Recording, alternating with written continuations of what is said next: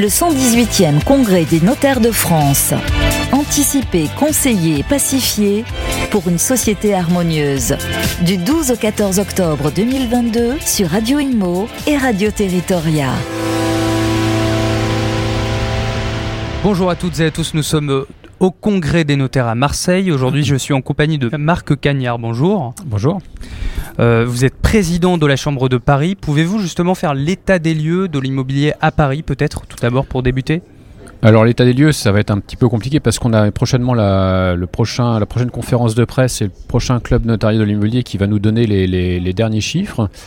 Euh, pour savoir si, comme l'annonce d'autres euh, professionnels du secteur, si vraiment les, les, prix baissent et le volume aussi des transactions. Donc là, on, par rapport à la précédente euh, conférence, on avait vu que le marché se tenait très bien en termes de volume de transactions. À Paris, en, Ile-de-France, euh, de manière générale, hein, Paris, euh, petite couronne et grande couronne. Est-ce qu'un trimestre après ou deux mois après, ça va changer significativement? On va le voir.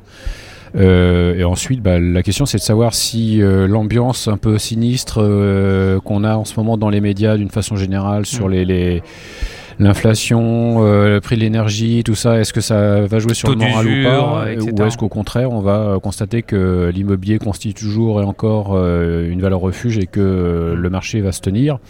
On va bien voir, mais dans les études, c'est assez contrasté. On a certains confrères qui considèrent que le, le, volume de, de travail est toujours le même et d'autres qui constatent peut-être une petite baisse. Et puis le petit frein qu'on avait avec le taux de l'usure, a été provisoirement réglé puisqu'on a eu une augmentation du taux de l'usure. Donc pour les financements immobiliers, ça s'est simplifié, mais peut-être qu'on va euh, reconnaître le même problème dans, à la fin du trimestre puisque ce taux est calculé chaque trimestre. Vous avez des défis particuliers euh, à relever ou pas euh, en ce moment?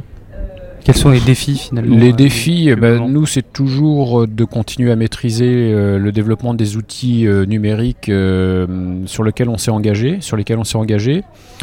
Pour vous donner l'exemple, on a développé à une vitesse record un, outil de transfert sécurisé des RIB entre les clients et les études de manière à éviter les, comment dire les, piratages de transfert de sommes d'argent, ce qui a mmh. pu arriver par le passé. Donc là, on a, trouvé la parade pour euh, sécuriser en tout cas les, transferts de RIB. Donc ça, ça s'est déployé, c'est utilisé massivement dans les études. Donc on sécurise encore plus.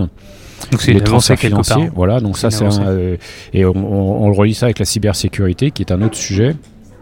Et puis ensuite, pour revenir sur la thématique du congrès auquel on assiste aujourd'hui, eh bien c'est euh, toute la dimension du, conseil qu'apportent les notaires euh, à leurs clients, que ce soit des particuliers, des entreprises, des collectivités ou autres. Mhm. Qu'est-ce que vous attendez de, de, ce congrès des notaires à Marseille?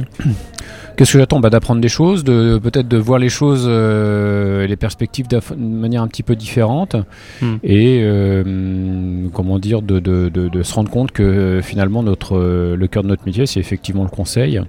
Et, euh,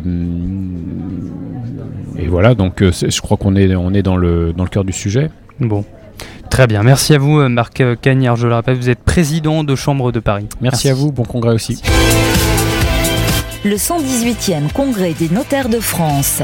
Anticiper, conseiller, pacifier pour une société harmonieuse. Du 12 au 14 octobre 2022 sur Radio Imo et Radio Territoria.